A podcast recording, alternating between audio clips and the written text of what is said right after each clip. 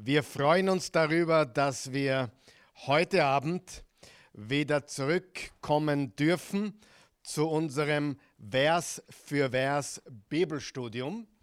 Wir studieren Mittwochabend äh, Vers für Vers durch die Bibel. Derzeit sind wir im Hebräerbrief und wir haben heute schon, ob du es glauben kannst oder nicht, Lektion Nummer 20. Und wir kommen nun zum Höhepunkt der Abhandlung des Hebräerbriefes über Jesus, den Sohn Gottes, als unseren Hohepriester. Heute ist der absolute Höhepunkt von dem, was er geschrieben oder gesagt hat in Kapitel 7, 8 und 9, also bis hierher. Und äh, wie gesagt, heute ist der Höhepunkt und zwar die Verse 1 bis 18. Im zehnten Kapitel werden wir in einigen Momenten lesen. Vielleicht kurz zur Erinnerung, äh, der Hebräerbrief spricht darüber, dass Jesus größer ist, höher ist und besser ist als alle und alles andere, also als die Engel, als die Propheten, als Moses, als Josua, als die Priester, die levitischen Priester, die aaronischen Priester, als die irdischen Hohepriester, die gelebt haben und einmal pro Jahr ins Allerheiligste gingen. Jesus ist größer und besser und höher als alles, womit die Adressaten, nämlich die Juden, an die dieser Brief geschrieben wurde. Darum heißt er ja Hebräerbrief, weil die Adressaten eben Hebräer oder Juden sind oder gewesen sind. Natürlich heute für uns alle relevant. Und der Hebräerbriefautor sagt ihnen deutlich, Jesus ist höher, größer und besser als alles im Alten Testament, als alles in der hebräischen Bibel im Alten Bund. Aber dieser Jesus kam für eine bestimmte Zeit auf die Erde, das, das lesen wir im Kapitel 1 und 2, er kam für eine bestimmte Zeit auf diese Erde, eine Position, die niedriger ist als die Engel. Also er hat sich für eine gewisse Zeit erniedrigt, wurde wie wir, wurde ein Mensch aus Fleisch und Blut, also eine Position, die vorübergehend niedriger war als die Engel. Auch wir werden eines Tages eine Position einnehmen, die höher als die Engel sein wird. Es steht ja auch im 1. Korinther, wo Paulus, ich glaube im sechsten Kapitel sagt, wisst ihr nicht, dass ihr einmal über Engel regieren und herrschen werdet?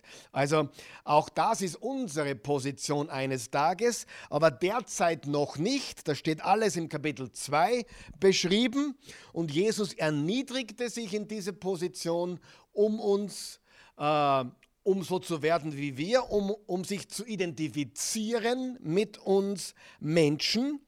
Und auf diese Weise wurde Jesus ein Hohepriester für uns, indem er also die menschliche Position eingenommen hat, aber als Hohepriester ist er erhaben und überlegen über all die levitischen Priester des alten Bundes. Und darüber äh, haben wir gesprochen oder darum ging es im Kapitel 5 vom Hebräerbrief und Kapitel 7 wo er also beschrieben wird als unser erhabener, ewiger Hohepriester.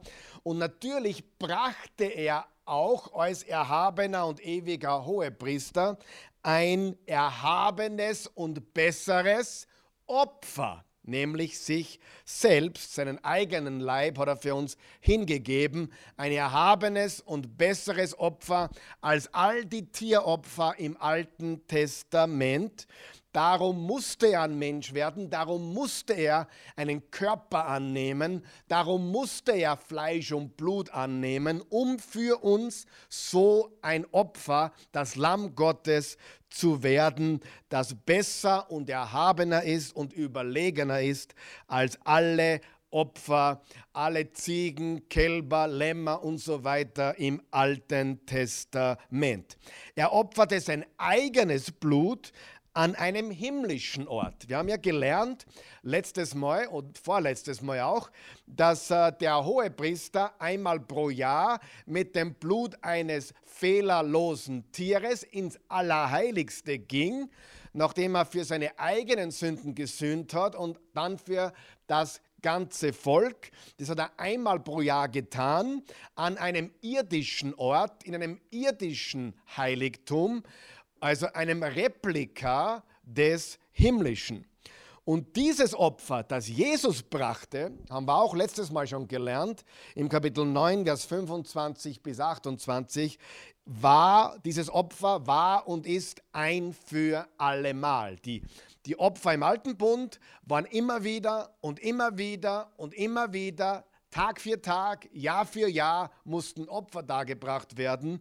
Und im Kontrast dazu ist das Opfer, das Jesus gebracht hat, für uns Menschen ein für alle Mal, ist also all, für alle Ewigkeit gültig und muss nie wieder wiederholt werden. Und das bringt uns zum heutigen Abschnitt. Das bringt uns zum zehnten Kapitel, Verse 1 bis 18.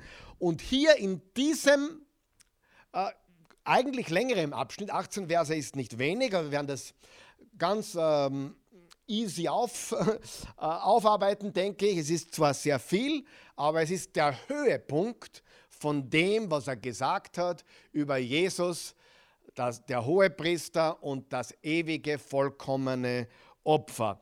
Der über den Engeln erhabene Sohn, der inkarnierte und leidende, der sich mit der Menschheit vollkommen identifiziert, der große, vom Vater eingesetzte Hohepriester, der sich selbst als überlegenes Opfer für uns Menschen gab, all das, was ich jetzt gesagt habe, findet hier in Kapitel 10, Kapitel 10, sagen wir Kapitel 10, Vers 1 bis 18, findet hier Ausdruck in einem gewaltigen theologischen Crescendo, wenn du so möchtest. Also hier kommt der Höhepunkt, hier kommt das Crescendo von all dem jetzt oder bis jetzt Gesagtem. Das ist ziemlich aufregend, oder? Sehr aufregend würde ich sagen, dass hier alles zusammenkommt. Jetzt werden wir diese 18 Verse lesen, dann werden wir kurz beten und dann werden wir kommentieren. Okay, also 1, 2, 3, Kapitel 10, Vers 1. Das Gesetz lässt also nur ein Schattenbild der künftigen Güter erkennen, nicht die Gestalt der Dinge selbst. Deshalb kann es die Menschen, die Jahr für Jahr mit denselben Opfern vor Gott hintreten, niemals völlig von ihrer Schuld befreien. Hätte man sonst nicht längst mit den Opfern aufgehört? Denn jeder Opfernde wäre ja mit einem Mal rein und die Sünden würden sein Gewissen nicht mehr belasten. Doch das Gegenteil ist der Fall. Alle Jahre werden sie aufs Neue an die Sünden erinnert. Denn das Blut von Stieren und Böcken kann nun einmal keine Sünden wegnehmen. Deshalb sagte Christus bei seinem Eintritt in die Welt, Opfer und Gaben hast du nicht verlangt, doch einen Leib hast du mir gegeben. Über Brand- und Sündopfer freust du dich nicht. Da habe ich gesagt, ja, ich bin bereit, mein Gott, ich werde tun, was du willst, so, wie es in der Schrift von mir steht. Zuerst sagte er, Opfer und Gaben hast du nicht verlangt, über Brand- und Sündopfer freust du dich nicht, obwohl diese Opfer doch vom Gesetz vorgeschrieben sind. Dann fährt er fort. Ja, ich bin bereit, ich werde tun, was du willst. Auf diese Weise hebt er die erste Ordnung auf, um die zweite in Kraft zu setzen. Und aufgrund dieses Willens sind wir geheiligt, weil Jesus Christus seinen Leib ein für alle Mal als Opfer dargebracht hat. Jeder andere Priester steht Tag für Tag vor dem Altar und bringt Gott viele Male die gleichen Opfer, die doch niemals Sünden wegnehmen können. Dieser hohe Priester aber hat nur ein einziges Opfer für die Sünden dargebracht und sich dann für immer auf den Ehrenplatz an Gottes rechter Seite gesetzt. Dort wartet er, bis Gott ihm seine Feinde als Schemel unter die Füße legt. Denn mit einem einzigen Opfer hat er alle, die, fürs, die, er, die er für sich ausgesandt hat, völlig und für immer von ihrer Schuld befreit. Auch der Heilige Geist versichert uns das, denn er hat in der Schrift gesagt, der neue Bund, den ich dann mit ihnen schließen will, wird so aussehen. Ich werde ihnen meine Gesetze in Herz und Gewissen schreiben, spricht der Herr. Und dann fährt er fort, nie mehr werde ich an ihre Sünden und ihre Gesetzwidrigkeiten denken. Wo aber die Sünden vergeben sind, ist kein Opfer mehr nötig. Wow, was für eine gewaltige, gewaltige Passage, die wir uns da heute anschauen. Lass uns kurz beten. Vater im Himmel, wir danken dir, wir loben und preisen dich für all das, was Jesus Christus für uns vollbracht hat. Jesus, du sagtest, es ist vollbracht. Du bist das, das letzte vollkommene Opfer. Es sind keine weiteren Opfer für Sünden notwendig. Du hast es vollbracht. Ein für allemal sprichst du die gerecht, die an dich und dein vollkommenes Opfer glauben. Du bist für all unsere Sünden gestorben, Vergangenheit, Gegenwart und Zukunft. Du hast ein für allemal all unsere Sünden gesühnt und du denkst nicht mehr an sie. Dafür danken wir dir, dass wir so eine Vergebung haben, so eine Gnade haben, so ein Erbarmen haben. Und wir bitten dich jetzt, dass du uns heute hilfst, diese Passage leicht und einfach zu begreifen. Schenk uns Erkenntnis und Weisheit und Einsicht in Jesu wunderbaren Namen. Amen. Seid ihr bereit? Gut. Ich meine, die Passage ist so reichhaltig, wenn man sie genau liest, ich habe sie heute sicher 15 Mal gelesen, wenn man sie ganz genau liest, dann, dann kann man nur glücklich werden, weil es einfach uns erzählt, dass durch Jesus alle Sünden ein für allemal bezahlt worden sind. Hier ist was ganz Wichtiges zu verstehen. Im Rückblick, in der Rückschau ist uns oft alles klar. Weißt du, was ich meine? Wir, wir stecken in einer Situation, wir erleben etwas, wir sind verwirrt, wir sind frustriert. Aber wenn wir dann später zurückschauen auf das, was passiert ist, ist uns vieles klar. Ich gebe dir ein Beispiel. Ich schaue gerne Grimmis.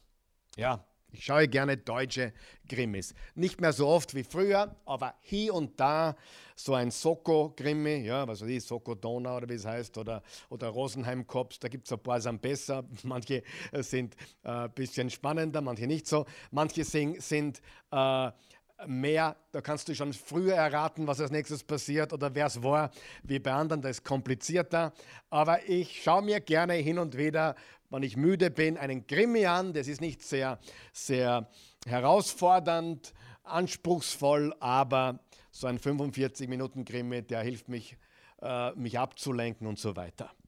Und ich, ich habe gelernt, nachdem ich viele von denen schon geschaut habe, oder ob es der alte ist oder wie gesagt, äh, wie sie alle heißen, äh, ich halte Ausschau nach Signalen während des Films oder während äh, des Krimis, äh, wie das wohl ausgehen wird, wer es wohl gewesen ist. Es geht ja immer darum, jemand wird umgebracht und am Ende der Show ist dann irgendjemand gewesen. Und ich bin dann schon manchmal relativ gut geworden, dann herauszufinden, wer der wirkliche Mörder dann am Ende ist. Und manchmal werde ich noch überrascht, aber oft kann ich schon erraten. Aber hier ist das Coole. Wenn mir ein Krimi besonders gefallen hat, dann schaue ich mir oft den Krimi noch einmal an. Wer von euch weiß, wenn ich den Krimi schon kenne, dann weiß ich natürlich schon, wie es ausgeht. Aber beim zweiten Mal, wenn ich schaue, dann beobachte ich Dinge, wo ich mir denke, ah, da sieht man es. Ja? Da, da sehe ich dann die Signale, da sehe ich dann Dinge anders, weil ich das Ergebnis schon kenne, äh, ist dieser Charakter, der vielleicht gutmütig ausgeschaut hat, aber der Täter ist, plötzlich sehe ich Dinge, die ich beim ersten Mal nicht wirklich gesehen habe, aber vielleicht dann schon geahnt habe, aber nicht wirklich wusste. Beim zweiten Mal, wo ich es weiß, ah, ja klar, ah, ja klar, ah, siehst du sein Gesicht? Ah, ich sehe die Dinge klar. Und so ist es im Leben. Wenn wir zurückblicken, sehen wir Dinge mit einer klaren Vision, mit klarem Blick. Warum habe ich das erzählt? Weil es genauso ist mit dem Alten Testament. Mit dem Alten Testament, du musst dir Folgendes vorstellen, Abraham hat nur Dinge gesehen oder wurde, wurden Dinge gesagt, die auf einen Messias hindeuten würden.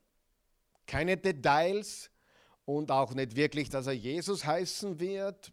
Keine Details. Ähm, wer von euch kennt die Passage im Genesis 22, wo Abraham seinen Sohn auf den Berg nimmt und ihn dort opfern soll? Naja, für einen Juden, der das gelesen hat damals, oder für einen Juden, der Christus nicht kennt, der kommt vielleicht nicht drauf, ah, das ist Jesus Christus oder ein Bild für Jesus. Für uns heute im Rückblick es zu lesen, ist doch ganz klar, das ist ein Bild, das deutet auf Jesus hin. Okay? Was will ich damit sagen? Uns heute, wo wir das Alte Testament haben und das Neue Testament haben, ist uns vieles klar, was den Menschen damals nicht klar war. Uns heute ist es klar. Warum? Weil wir lesen, als Christen lesen wir das Alte Testament, die hebräische Bibel, mit christozentrischen Augen. Das nennt man so. Man sieht es mit christozentrischen Augen. Das heißt, du lest das Alte Testament und du siehst Jesus da drinnen. Und wir sehen Jesus Christus überall. Und beim Lesen des Hebräerbriefes, beim Studieren des Hebräerbriefes dürfen wir eines nicht vergessen, an wen der Brief geschrieben wurde. An wen wurde der Hebräerbrief geschrieben? Ich habe es heute eh schon gesagt. An Hebräer, also an Juden, also an das Volk Israel. Natürlich bereits im Neuen Testament. Das waren Hebräer oder Juden, die Jesus kennengelernt haben. Und dann waren sie versucht, wieder zurückzugehen zu alten Ritualen und zum Judentum, weil die Verfolgung so groß war, dass sie gesagt haben, okay, äh, gehen wir zum Judentum zurück, das, da werden wir in Ruhe gelassen und sie haben vieles in Frage gestellt. Das waren Juden, die zum Glauben kamen, an die der Hebräerbrief gerichtet ist. Das dürfen wir nicht vergessen. Und äh, wenn ein Jude heute, der Jesus nicht kennt, das Alte Testament, also die hebräische Bibel liest, liest er sie nicht mit christozentrischen Augen. Aber wir als Christen, die wir Jesus kennen, lesen das Alte Testament mit christozentrischen Augen. Und jetzt wollen wir uns vier Dinge anschauen, vier Abschnitte in dieser Passage, die uns aufzeigen sollen, was da alles Wunderbares verborgen ist. Das erste ist die begrenzten Möglichkeiten des Gesetzes. Die begrenzten Möglichkeiten des Gesetzes. Das Gesetz ist das Alte Testament und die Möglichkeiten des Gesetzes sind natürlich begrenzt. Das, was Jesus getan hat, ist unbegrenzt. Und wir schauen uns jetzt diese vier Verse noch einmal genau an. Und wir beginnen einfach einen Vers nach den anderen aufzuarbeiten. Und der erste Vers sagt, das Gesetz lässt also nur ein Schattenbild der künftigen Güter erkennen, nicht die Gestalt der Dinge selbst.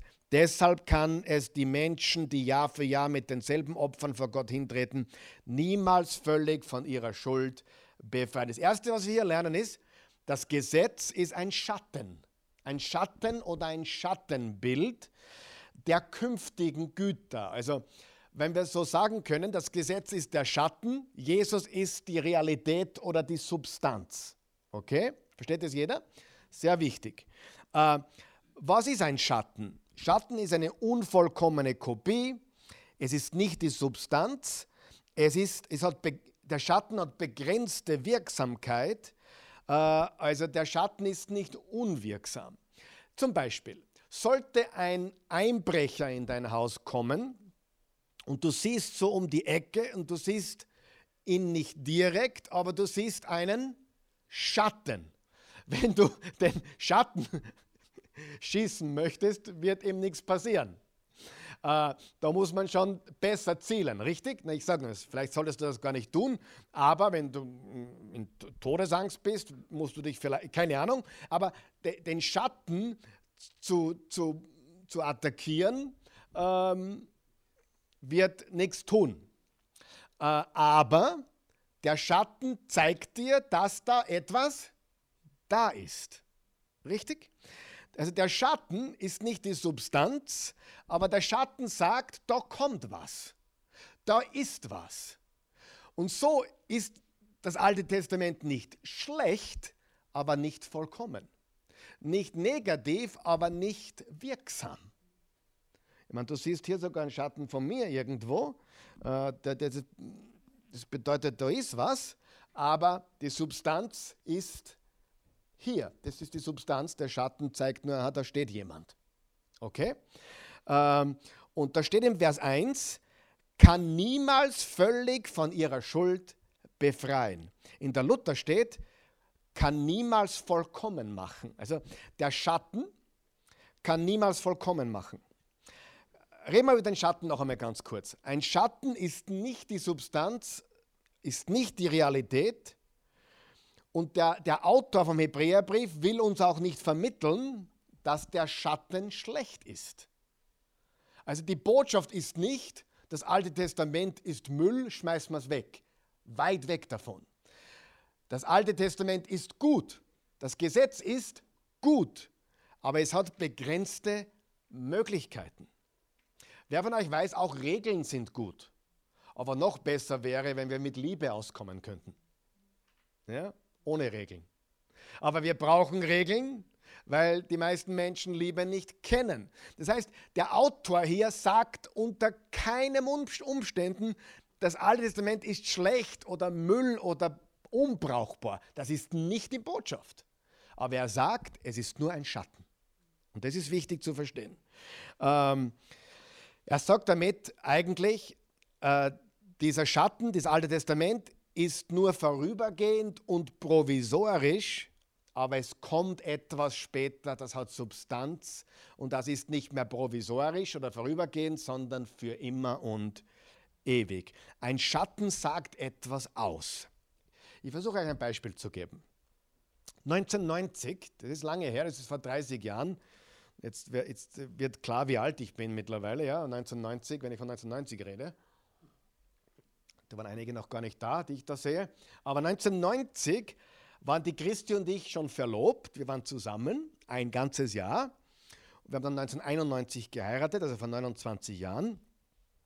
Und ich bin 1990 im Sommer für fast drei Monate nach Österreich zurückgekehrt. Das war meine erste Reise nach drei Jahren Amerika am Stück.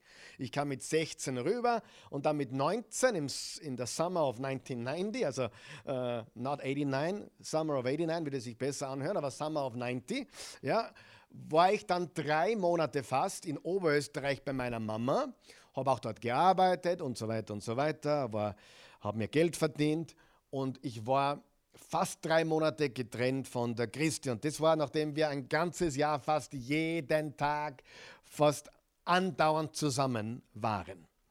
Und das war eine lange Zeit. Ich meine, mit 49 vergehen drei, mit 49 vergehen drei Monate schnell, mit 19 gehen, vergehen drei Monate ganz langsam. Okay. Ähm, ich habe so den Eindruck, Hans, äh, die Zeit äh, rennt immer schneller, ja, je älter wir werden. Ähm, und das können sich jetzt einige gar nicht vorstellen. Das war zu einer Zeit, da gab es weder, ich hatte nicht einmal ein Handy. Ja, nicht einmal ein Handy hatte ich. Also das, das war noch die Steinzeit, ja. Äh, geschweige denn Skype oder Internet oder, oder, oder FaceTime, forget it. Das, das kam ja erst äh, viel, viel später, sicher 10, 15 Jahre später, Minimum. Ich glaube, Ende der 90er Jahre war dann das Internet salonfähig. Also es war Prä-Internet, Prä-Handy, äh, Prä- alles, was du dir vorstellen kannst. Wir schrieben uns tatsächlich noch handgeschriebene Briefe über den großen Teich und es hat sieben Tage gedauert, oft mit Luftpost. Heute macht man eine WhatsApp-Nachricht, Pup, ist dort. Sieben Tage. Das, das war noch Zeit. Ne? Da kann sich da hinten kaum jemand, der Augen schaut ganz ungläubig. Ja, es ist die Wahrheit. Der Raffi ist sowieso, kann sich gar nicht vorstellen. Eine Zeit ohne Internet, ohne Skype, ohne FaceTime, oh, kann man sich nicht vorstellen. Wir schrieben uns Briefe. Das dauerte sieben Tage, dann hat es ihn gelesen, hat es dann zurückgeschrieben, sieben Tage. Wir hatten ein Festnetztelefon. Das hat aber damals schon umgerechnet 2 Euro pro Minute gekostet. Kann man sich heute gar nicht vorstellen. Telef telefonieren über einen großen Teich war sagenhaft teuer. Die Christi hat dann später, wenn wir in 1995 in, in Oberösterreich gelebt haben, hat sie oft Mama die Mama angerufen, fünf Minuten, hat 10 Euro gekostet. Also Schillingzeiten noch, aber ich, ich tue es für euch umrechnen, weil da weiß ich nicht mehr, was Schillinge sind oder Deutschmark. Ja. Aber ähm, sensationell. Aber ich hatte ein Foto von der Christi dabei. Ich hatte ein Foto dabei von ihr, von uns und das Foto war überall, das habe ich mitgehabt, überall, wenn ich mit dem Auto unterwegs war, wie ich geschlafen habe am, am Nochkastel. Ich, ich hatte überall ein Foto von ihr dabei. Wie gesagt, ich kann eigentlich sagen, das Foto ist der Schatten, aber das ist nicht ausreichend. Das, ist äh, ein weit, das Foto ist gut, oder? Das Foto ist, das Foto ist nicht schlecht. Der Autor vom Hebräerbrief will nicht sagen, ah, das Alte Testament ist schlecht, nur er sagt, hey, pff, im Vergleich zur Substanz schwach. Ja? Das Foto zeigt wohin. Das Foto zeigt, da ist jemand, aber das Foto ist nicht der jemand. Ja? Foto, das Foto ist nur ein Abzug oder ein Schattenbild von dem, was man erhofft oder was man, wo man Vorfreude hat. Macht das Sinn, was ich sage alles? Das ist das Alte Testament und das Neue Testament. Und so äh, muss man sagen, es ist gut, dass es Fotos gibt. Und es ist gut, dass im Alten Testament schon angekündigt wurde, da kommt eine Substanz, eine Realität.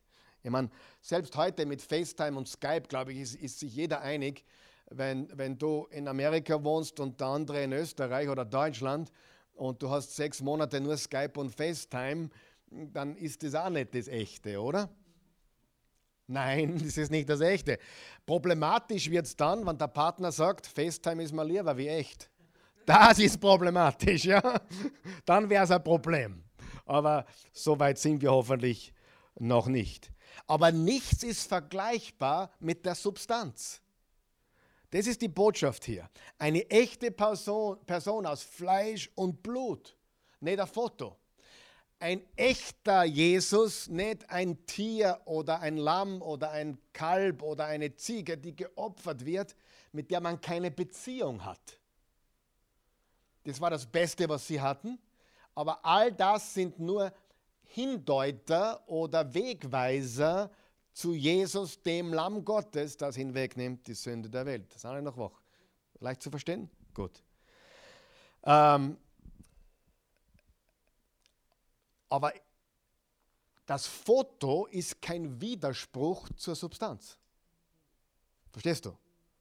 Das Foto ist echt, aber es hat keine Substanz. Und darum kann man nie sagen, das Alte Testament ist schlecht oder vergiss es oder uninteressant. Nein, das Alte Testament ist hochinteressant. Aber es sind eben nur Fotos von dem, was kommen soll. Ich hoffe, das versteht jeder. Sie widersprechen sich nicht. Die Tieropfer im Alten Testament sind ein schwacher Schatten, aber kein Widerspruch zu dem, was kommen würde. Jetzt habe ich eine ganz interessante Frage. Sieh, das Alte Testament ist Rituale, richtig? Lauter Rituale. Im Neuen Testament haben wir auch zwei Rituale, nämlich das Abendmahl und die Taufe. Aber das Alte Testament ist voll mit Ritualen. Ich habe darüber nachgedacht. Warum gibt es Menschen, die eigentlich Rituale lieber haben als lebendigen Glauben. Die gibt es wirklich. Es gibt viele Menschen heute, die haben einen sehr starken Bezug zu Rituale. Die haben einen sehr starken Bezug zu religiösen Rituen oder religiösen Formen. Richtig? Und ich habe darüber nachgedacht, warum könnte das sein? Naja, weil dann haben sie eine Checkliste. Da können sie, ah, heute war ich in der Messe. Heute habe ich den Rosenkranz gebetet. Ich will jetzt nicht den Katholiken jetzt zu, zu, zu, zu stark an die Kandare nehmen, aber ich sage nur, oder was immer das Ritual ist, heute habe ich die Bibel gelesen. Heute habe ich das Ritual getan. Heute habe ich zehn Vaterunser gebetet. Menschen, lieb, Menschen mögen es oft, dass sie eine Checkliste haben, die sie abhacken können, weil sie sich dann besser fühlen oder glauben, eine Pflicht erfüllt zu haben. Aber eine Beziehung mit dem lebendigen Gott ist nun mal keine Checkliste. Und das wird dann sehr intim. Und intim ist für manche ein Problem. Versteht ihr? So schön das ist, ist diese Intimität für manche nicht zu managen, äh, nicht zu kontrollieren. Ich habe es quasi nicht in der Hand, dass Gott nicht, dass das nicht, okay, heute war ich schon bei Gott, danke, ist schon erledigt, jetzt mache ich mein eigenes Leben. Aber Gott will ja eine lebendige Liebesbeziehung mit uns haben, 24-7, 24-7. Und für manche ist das echt zu intim. Und für manche ist das nicht so bequem wie eine Religion. Eine Religion ist bequem. Ich weiß genau, was ich zu tun habe. Ich muss da hineingehen. Dann 45 Minuten später komme ich wieder raus, habe meine Pflicht erfüllt, habe meine Gebete runtergeredet, was auch immer. Und für manche Menschen ist das wirklich ähm, bequemer als eine echte intime Beziehung mit Gott, wo Gott uns liebt und wir ihm lieben von ganzem Herzen. Macht das Sinn, was ich sage? Wirklich, ich habe lange darüber nachgedacht. Warum haben manche Menschen so einen Hang zur Ritualität, zu, zu dieser religiösen Ritualität, zu Rit Ritualen? Und ich glaube, das ist die Antwort oder eine von vielleicht mehreren Antworten. So, wir sind immer noch im ersten Vers, aber wir geben eh Gas. Jetzt wissen wir, was ein Schatten ist. Und das Alte Testament ist ein Schatten oder ein Foto von dem, was kommen wird. Und dann steht noch etwas sehr Interessantes, eh gleich im Vers 1. Deshalb kann es die Menschen, die Jahr für Jahr mit denselben Opfern hintreten, niemals völlig von ihrer Schuld befreien. Was sehen wir hier noch? Wir sehen eine ständige Wiederholung. Eine ständige Wiederholung. Immer wieder, Tag für Tag, Jahr für Jahr. Was für Signal war das? Man lesen wir im Vers 2 weiter. Hätte man sonst nicht längst mit den Opfern aufgehört? Denn jeder Opfernde wäre ja mit einem Mal rein und die Sünden würden sein Gewissen nicht mehr belassen. Doch das Gegenteil ist der Fall. Alle Jahre wieder werden sie aufs Neue an die Sünden erinnert. Warum wurde das ständig wiederholt? Warum mussten die Rituale, also die Opfer, immer wiederholt werden? Warum? War kein Ende. Kein Ende in Sicht. Es hat nie aufgehört. Warum hat Jesus gesagt, es ist vollbracht? Weil ab jetzt kein Opfer mehr gebracht werden musste. Es war ein für alle Mal. Das ist ein gewaltiger Kontrast hier zu dem immer wieder und immer wieder und es ist nie genug, weil okay, wir bringen jetzt wieder ein Opfer und wir bedecken die Sünden wieder, aber es hat sie nicht wirklich von ihren Sünden gereinigt sondern, haben wir gelesen in Vers 3, sie wurden immer wieder an ihre Sünden erinnert. Ja, sie haben die Sünden wieder zugedeckt für gewisse Zeit, aber sie wurden wieder an die Sünden erinnert. Also alles im Alten Testament zeigt uns, wie defekt wir sind. Diese ständige Wiederholung. In Vers 4, denn das Blut von Stirn und Böcken kann nun einmal keine Sünden wegnehmen. In der Luther steht, denn es ist unmöglich, sag einmal unmöglich, durch das Blut von Stieren und Böcken Sünden wegzunehmen. Also drei Worte, die ich will, dass du mitnimmst hier. Schatten, das Alte Testament ist ein Schatten. Die Opfer mussten ständig wiederholt werden, Wiederholung. Das zeigt, dass es nie uns, dass es nie das Gewissen der Menschen vollkommen gereinigt hat. Und es ist unmöglich, dass ein, ein Blut von einem Stier oder einem Bock oder Lamm Sünden wegnehmen kann. Aber all das heißt nicht, dass das Alte Testament sinnlos ist, sondern einfach begrenzt. Das Alte Testament hat in Erinnerung gerufen, wie defekt der Mensch ist, wie sündhaft der Mensch ist, dass der Mensch einen Erlöser braucht und gleichzeitig hat das Alte Testament hingedeutet auf den, der kommen soll. Das ist der erste wichtige Punkt. Die, Be die Begrenztheit oder die begrenzten Möglichkeiten des Gesetzes. Gehen wir zum zweiten großen Punkt in Verse 5 bis 10, das überlegene Opfer Christi. Wir sehen hier wieder einen Kontrast. Marvin, wie heißt das? Kontrast. Kontrast zu was? Die alttestamentlichen Opfer zu Jesus, dem ein für allemal ewigen Opfer. Macht das einen Sinn? Sehr wichtig. Äh, Gott sei Dank kam Jesus in die Welt, um die Dinge in Ordnung zu bringen. Lesen wir Verse 5 bis 10. Deshalb sagte Christus bei seinem Eintritt in die Welt, Opfer und Gaben hast du nicht verlangt, doch einen Leib hast du mir gegeben. Über Brand- und Sündopfer freust du dich nicht. Da habe ich gesagt, ja, ich bin bereit, mein Gott, ich werde tun, was du willst, so wie es in der Schrift von mir steht. Zuerst sagte er, Opfer und Gaben hast du nicht verlangt, über Brand- und Sündopfer freust du dich nicht, obwohl diese Opfer doch vom Gesetz vorgeschrieben sind. Und dann fährt er fort, ja, ich bin bereit, ich werde tun, was du willst. Auf diese Weise hebt er die erste Ordnung oder den ersten Bund auf, um die zweite, den zweiten Bund, also den neuen Bund in Kraft zu setzen. Und aufgrund dieses Willens oder Testament sind wir geheiligt, weil Jesus Christus seinen Leib ein für allemal als Opfer dargebracht hat. Was hier steht, ist gigantisch. Ich weiß, ob du das gelesen hast oder mitbekommen hast jetzt, was da steht. Hier geht es um die Inkarnation Christi. Was ist eine Inkarnation? Die Fleischwerdung Jesu Christi. Johannes 1, Vers 14, der berühmte Vers, und das Wort ist Fleisch geworden oder Gott ist Mensch geworden, hat er unter uns gewohnt. Jetzt ist Folgendes sehr interessant. Er zitiert hier Psalm 40. Aber schau, was er sagt. Schau, was er sagt. Da habe ich gesagt, im Vers 6 oder 7, da habe ich gesagt, äh, in einer anderen Übersetzung steht folgendes, in der Hoffnung für alle steht, im Vers 5, darum sprach Christus zu Gott, als er in die Welt kam. Und dann wird Vers 40 zitiert. Das ist hochspannend, weil Psalm 40 wurde eigentlich von wem geschrieben? David. Und der Hebräer-Autor behauptet hier, dass das die Worte Jesu sind. Lesen wir mal Psalm 40, Vers 7 bis 9.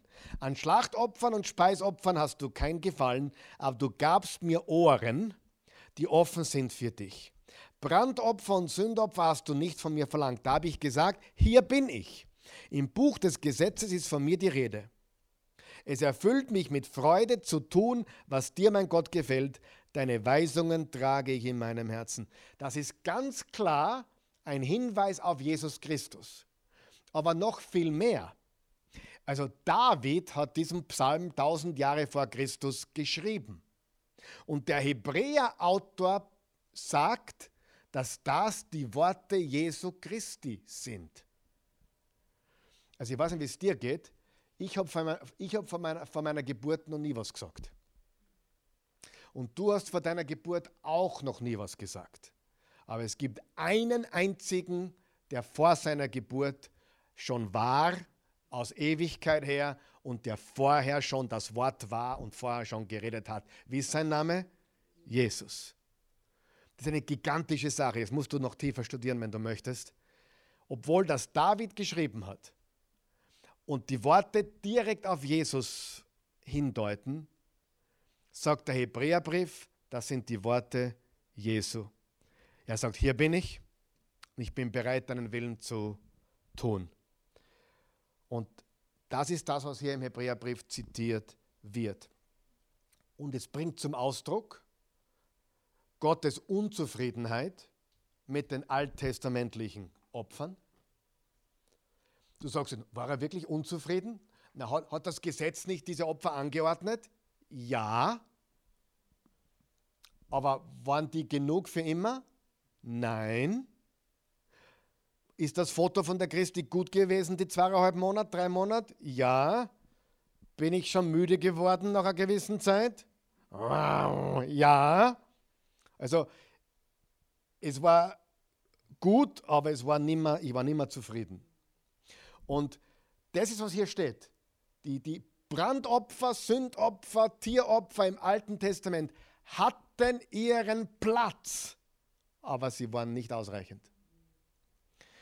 Und das Zweite, was wir sehen, ist der Wille und Gehorsam dessen, der das sagt. Und das ist Jesus Christus. Laut Hebräer-Autor ist der, der physische Autor vom, vom Psalm 40 David, aber der himmlische Autor Gott, sprich Jesus Christus. Verständlich?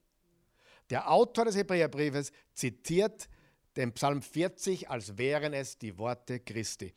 Das hat mich auf eine Spur gebracht, nämlich, schon mal gehört von den Emmaus-Jüngern? Äh, Lukas 24, da waren sie auf dem Weg, sie kannten ihn noch nicht. Das war, muss auch komisch gewesen sein. Die gehen da mit ihm, der auferstandene Jesus, mit zwei Jüngern. Es steht, dass ihnen die Augen noch nicht offen waren. Sie waren noch, noch nicht, sie haben noch nicht erkannt, wer es ist. Und Jesus predigt. Da steht im Vers 27, dann ging er mit ihnen die ganze Schrift durch. Schau, was da steht. Dann ging er mit ihnen die ganze Schrift durch. Was ist die Schrift in dem Fall? Alte Testament. Und erklärte ihnen alles, was sich auf ihn bezog. Zuerst bei Mose. Was ist Mose? Genesis, Exodus, Leviticus, Numeri, Deuteronom, die fünf Bücher Mose. Und dann bei sämtlichen Propheten. Also das ganze Alte Testament hindurch hat er gesagt, da ist der Messias, da ist der Messias, da ist der Messias, da ist, der, da ist ein Foto, da ist ein Symbol, da ist ein Schatten, da ist ein. Steht's? Er hat ihnen das Ganze durch. Ich meine, ganz ehrlich, wer wäre da gerne eine Fliege gewesen, die zugehört hat? Ja? Da irgendwo, äh, da wärst du gerne dabei gewesen, wie Jesus diese Predigt gehalten hat. Äh, also wir, wir sehen, dass Christus überall im Alten Testament ist. Aber hier ist was ganz Wichtiges. Christus opferte seinen eigenen Körper. Er war ein physischer Mensch aus Fleisch und Blut. Gott wurde Mensch. Es gab viele Irrlehren in der damaligen Zeit, im ersten Jahrhundert. Eine Irrlehre war, dass Christus nicht wirklich einen Körper aus Fleisch und Blut hatte, sondern nur so ein Geistwesen, so, ja, aber nicht wirklich so ein Mensch wie du und ich aus Fleisch und Blut. Das war eine der Irrlehren.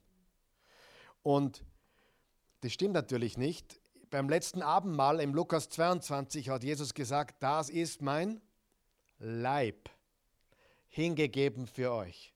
Das ist mein Leib. Und er hat auch sein Blut für uns vergossen. Also er hat einen Leib gehabt und er hat Blut gehabt. Und das war auch notwendig. Warum war der Körper Jesu wichtig, Freunde? Weil, warum war es wichtig, dass es Fleisch und Blut war?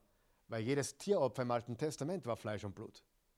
Jedes Lamm, jeder Bock, jede Ziege, alles, was geopfert wurde im Alten Testament, war echtes Fleisch und Blut. Und der Messias, sprich Gott, musste Mensch werden aus Fleisch und Blut, weil es ein echtes Opfer war. Ein Körper, ein Body. Äh, das ist mein Leib.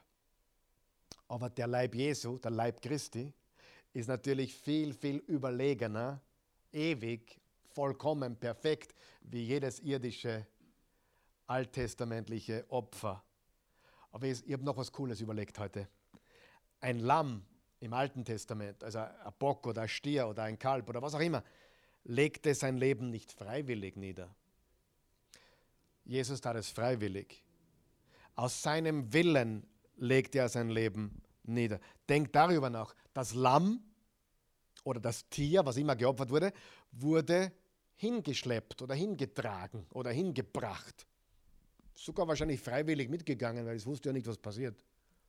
Ja, das Lamm ist dann nicht angekommen beim Opferaltar und so, super, cool, da bin ich, jetzt gebe ich mein Leben freiwillig. Nein, das war ganz anders. Das, das Lamm wurde geopfert. Aber Jesus opferte sich selbst. Das Lamm wusste nicht, was jetzt mit ihm passiert. Wusste Jesus, was mit ihm passiert? Sieh, hier ist der große Unterschied. Ein ganz ein großer Kontrast. Jesus liebt dich. Ein Tieropfer hat es nicht aus Liebe getan. Richtig? Was Jesus tat, war aus Liebe und es war sehr persönlich. Meine Güte, da könnt, das ist so tief und, und, und, und, und gewaltig, was hier alles steht. Der Kontrast ist so gewaltig. Wie ein Foto von der echten Christi. Der Kontrast ist gewaltig. Das Foto mag Hochglanz sein, aber es reicht nicht. Ja? Was ich vielleicht auch noch anfügen möchte, ist Folgendes. Was ist, wenn jemand sagt, okay, ich bringe ich bring jeden Tag fünf Opfer? Wäre das, wär, wär das ausreichend gewesen? Ich bringe meinen besten Stier, ich bringe meine besten Lämmer. Nein. Ist ja alles nicht ausreichend gewesen. Gehen wir zum dritten Punkt. Die priesterliche Tätigkeit Christi im Gegensatz zu der der levitischen Priester, Verse 11 bis 14. Eine hochinteressante Passage. Jeder andere Priester, was heißt es, jeder andere Priester? Ja, im Gegensatz zu wem? Zu Jesus. Jeder andere Priester, also alle anderen, nur Jesus nicht. Jeder andere steht Tag für Tag vor dem Altar und bringt Gott viele Male die gleichen Opfer, die doch niemals Sünden wegnehmen können. Unmöglich. Dieser hohe Priester, also Jesus, aber hat nur ein einziges Opfer für die Sünden dargebracht und sich dann für immer auf den Ehrenplatz an Gottes rechter Seite gesetzt. Dort wartet er, bis Gott ihm seine Feinde als Schemel unter die Füße legt. Dann mit einem einzigen Opfer hat er alle, die er für sich ausgesondert hat, völlig und für immer von ihrer Schuld befreit. Hast du es gelesen? Völlig und für immer von ihrer Schuld befreit. Was ist mit den Sünden, die du noch begehen wirst? Er hat sie bereits bezahlt, Freund. Das ist das Evangelium. Ähm, die Endgültigkeit des Opfers Christi. Die Endgültigkeit, die Finalität. Es ist final, es ist endgültig, es ist für immer. Und das haben wir übrigens bereits im Kapitel 9, Verse 25 bis 28 gesehen, wo steht, es ist bestimmt, den Menschen einmal zu sterben und dann kommt das Gericht. Und genauso ist Jesus Christus einmal für Sünden gestorben. Und das zweite Mal wird er wiederkommen, nicht um für Sünden zu sterben, sondern um zu herrschen. Ähm, Im Vers 11 sehen wir vier Dinge, die die alttestamentlichen äh, Priester oder die, den alttestamentlichen Opferdienst charakterisieren. Hochinteressant. Bitte, das ist jetzt sehr spannend, was jetzt noch kommt. Wir sind gleich fertig. Im, nur im Vers 11. Ich lese Vers 11 noch einmal. Jeder andere Priester steht Tag für Tag. Was lernen wir? Es ist täglich. Täglich. Wie oft mussten sie opfern? Täglich. Vor dem Altar und bringt Gott viele Male die gleichen Opfer. Haben wir das zum Einblenden übrigens? Das ist täglich und so weiter. Täglich, genau da ist es. Jeder andere steht Tag für Tag vor dem Altar und bringt viele Male die gleichen Opfer. Das nächste ist unscheinbar, nämlich der Priester steht. Siehst du das? Was steht da in Vers 11? Der Priester steht. Warum sind sie gestanden? In dem Allerheiligsten, im Heiligtum gab es nichts zum Niedersetzen. Warum? Weil der Dienst nie fertig war. Was ist der Gegensatz zu Jesus? Er hat sich, er hat sich was? Gesetzt. Täglich die Priester standen. Das dritte, viele Male die gleichen Opfer. Viele Male, immer wieder die gleichen Opfer. Und viertens, sie konnten niemals Sünden wegnehmen. Das heißt, der Dienst des Priesters, des Opferdienstes war täglich. Sie standen, weil es nie fertig war. Ich meine, wer darf sich nicht einmal gern hinsetzen, wenn er fleißig ist? Jeder. Aber es gab keinen, es, es war nie vollendet. Die gleichen Opfer mussten immer wieder gebracht werden und die Sünden waren nie völlig weggenommen. Nur zugedeckt und wieder erinnert daran. Du bist defekt, du brauchst einen Messias. Und jetzt in Verse 12 bis 14, im Gegensatz dazu, hat das Opfer Christi folgende Eigenschaften folgende Eigenschaften. Das haben wir in Verse 12 bis 14 gelesen. Es war ein für allemal, ein für allemal. Dann hat Christus sich für immer gesetzt. Wo sitzt er heute? Zur Rechten des Vaters. Hast es, dass er dort faul herumsitzt? Nein, das bedeutet, dass seine Arbeit fertig ist. Es ist vollbracht.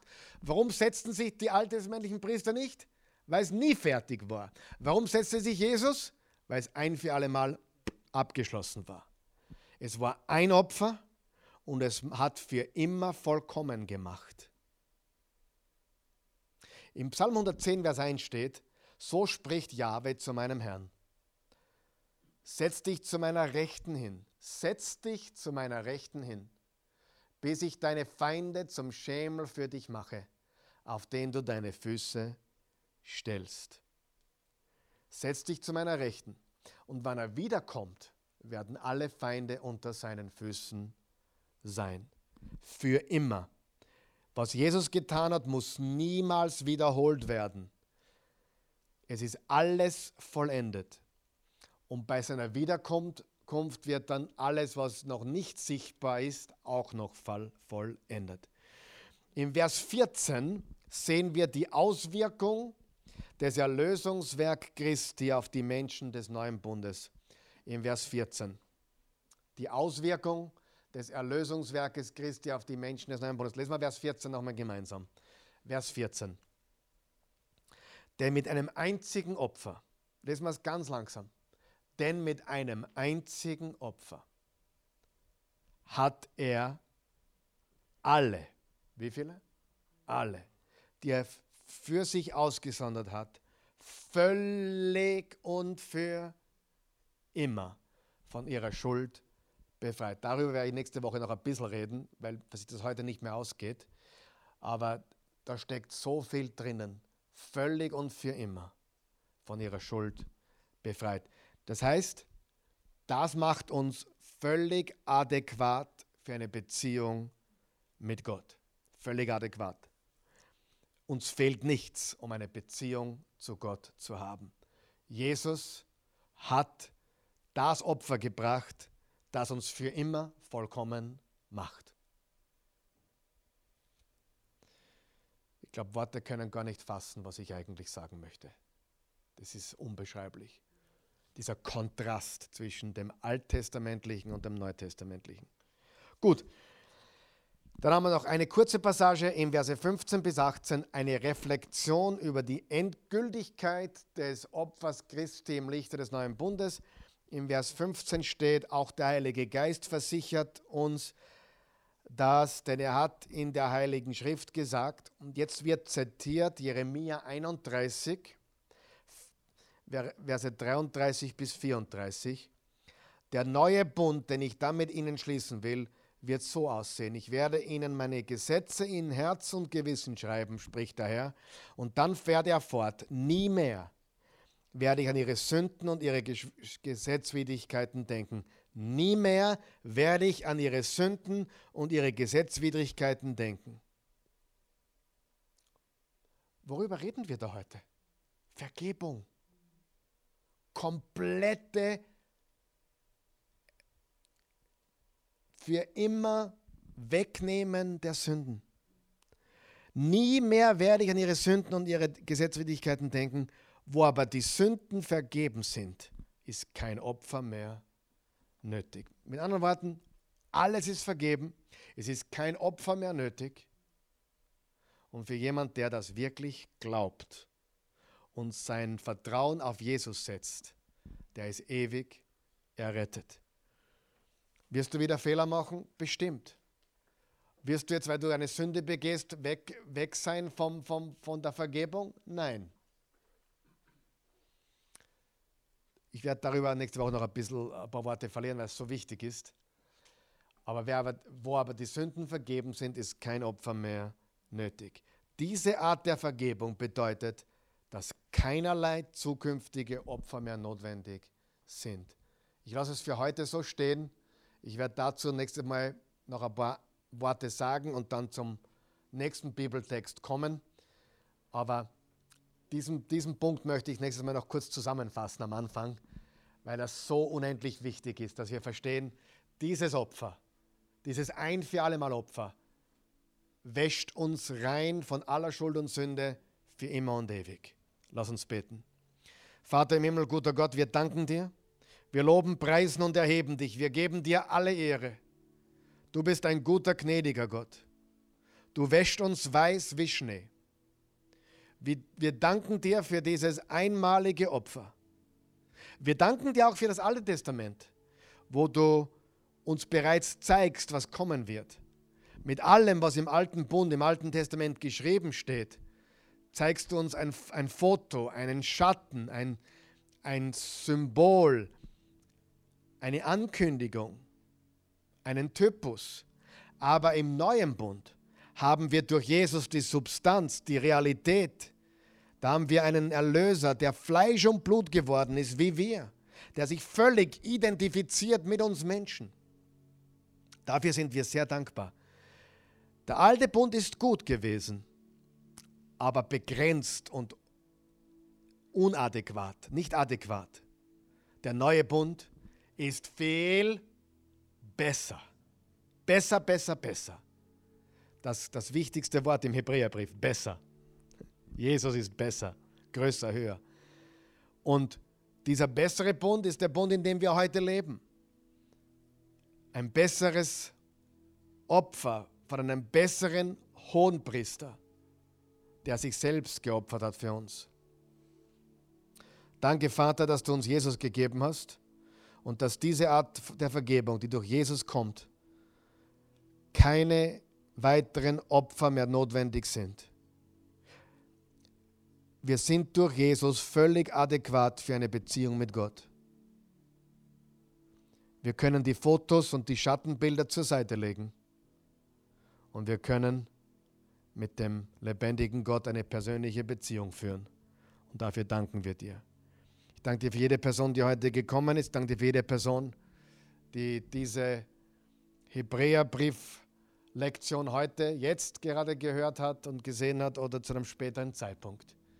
Wir segnen diese Menschen und wir bitten dich, dass dein Wort, oh Gott, tief in unser Herz und in ihr Herz sickert, damit es sie von innen nach außen verändert. Dein Wort ist kraftvoll und lebendig und schärfer als jedes zweischneidige Schwert.